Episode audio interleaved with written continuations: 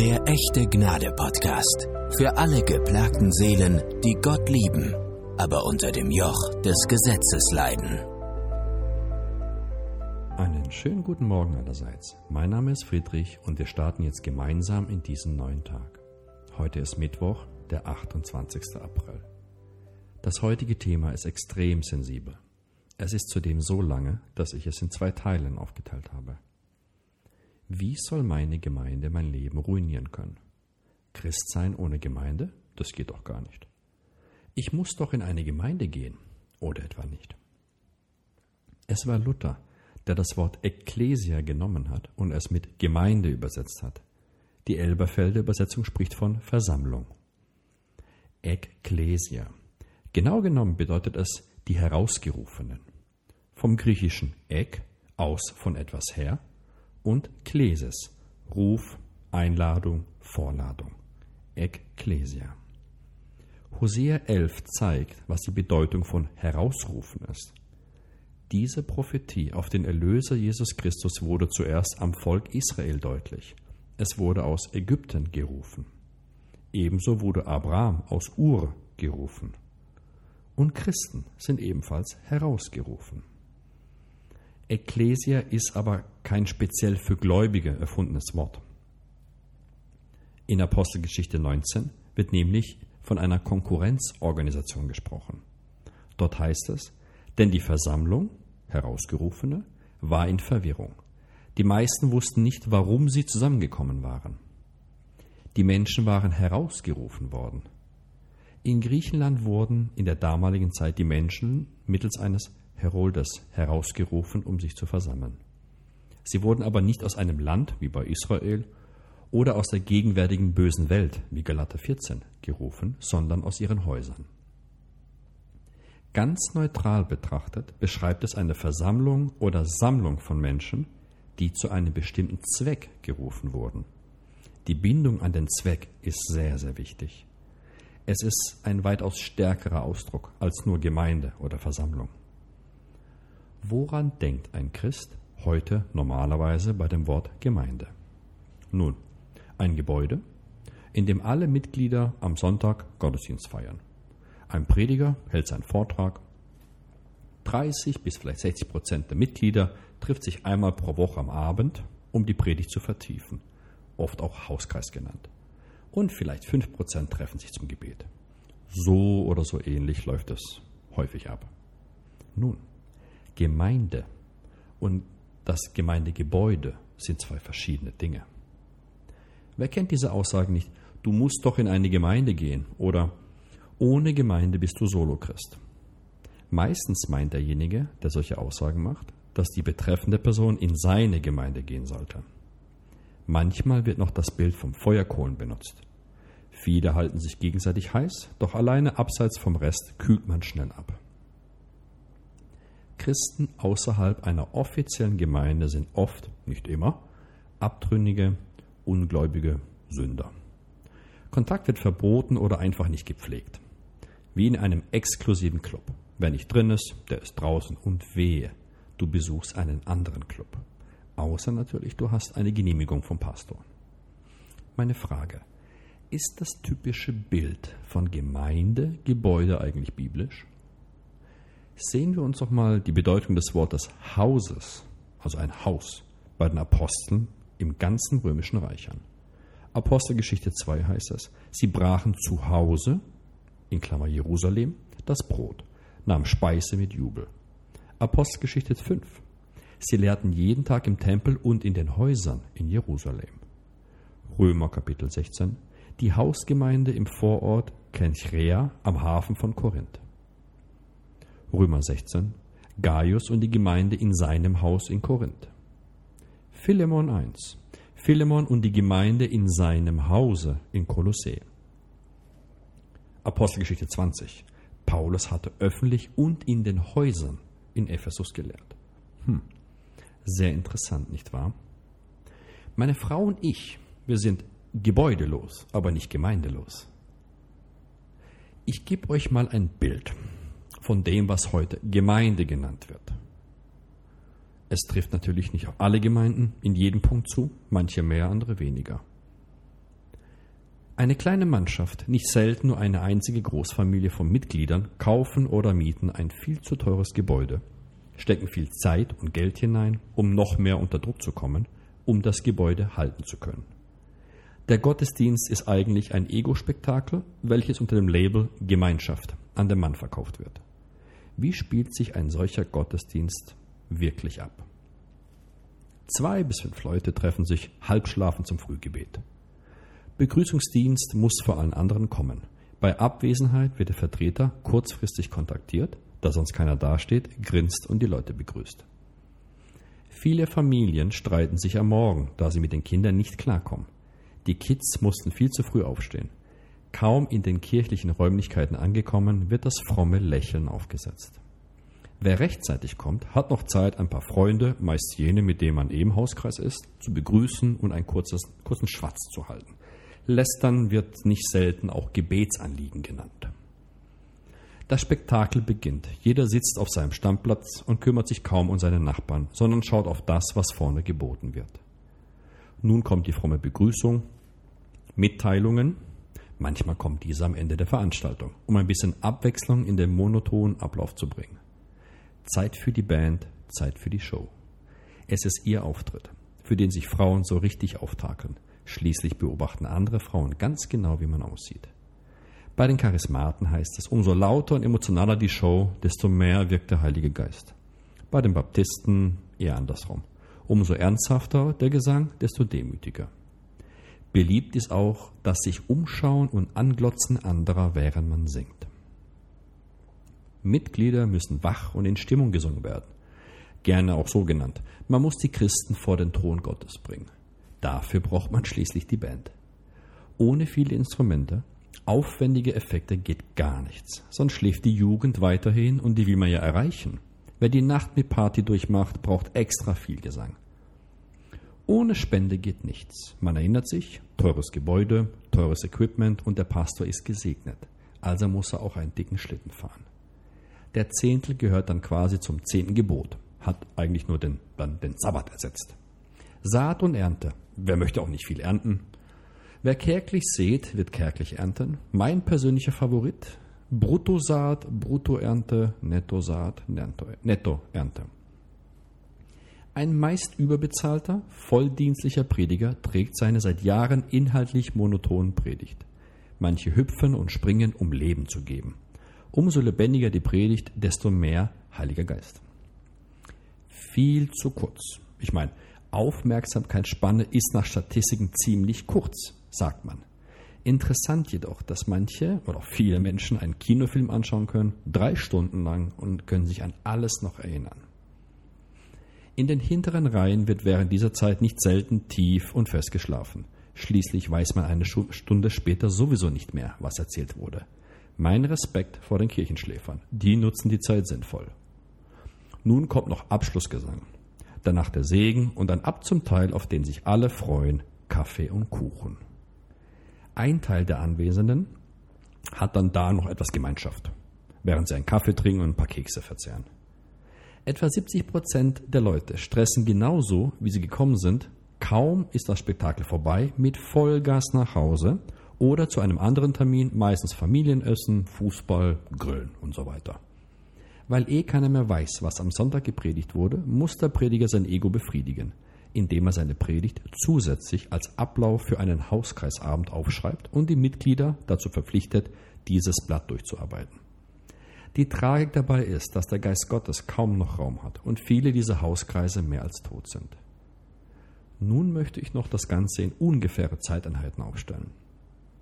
Ankunftszeit mit zulässigem Schwatz zwischen 5 und 10 Minuten.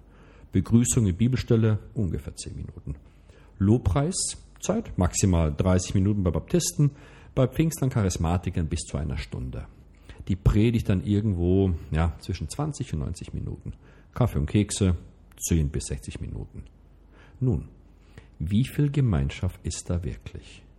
Wie viel Zeit hat man tatsächlich mit anderen zu reden? Wie viele tiefe Gespräche und Diskussionen können an einem solchen Sonntag entstehen? Das Problem, das ich sehe? Gemeindestruktur. Dienen wir der Struktur oder die Struktur uns? oder wie schon damals im Alten Testament das Problem war, dienen wir dem Sabbat oder der Sabbat uns? Meine Schlussfolgerung, die Strukturen sind gefährlich, weil sie materiell abhängig machen, sie träge machen und sie uns von Menschen oder Leitern abhängig machen und dadurch den geistlichen Missbrauch ermöglichen. Strukturen sind immer mit finanziellem Aufwand verbunden, ja oder nein? Eine durchschnittliche Gemeinde mit 50 Mitgliedern lädt sich eine monatliche Belastung von mindestens 6.000 bis 10.000 Euro auf. Die Zahlen stellen sich zusammen aus Lohn des Pastors. Hier ist mit dem Bruttolohn zu rechnen, da die Mitglieder die Arbeitgeber sind und somit auch die Arbeitgeberbeiträge zu tragen haben. Miete, Kauf, Abzahlung der sogenannten heiligen Städte, sprich Gemeindegebäude. Spesen, Unkostenbeiträge für externe Redner, kleine Gemeinden sind eine One-Man-Show, haben keinen Ersatz für den Pastor. Unkosten für diverse Anschaffungen, wie zum Beispiel Musikanlage, Beamer, Overhead-Projektor, Gemeindebrief, Jugendarbeit, Lektüre, Leiterausbildung und so weiter. Es ist eine Tatsache, dass die meisten Gemeinden finanzielle Probleme bekommen, sobald sie sich ein eigenes Gebäude finanzieren wollen. Andere legen einfach über Jahre hinweg den Großteil der Spenden und für die Bedürftige wird einfach erneut nach Spende gefragt.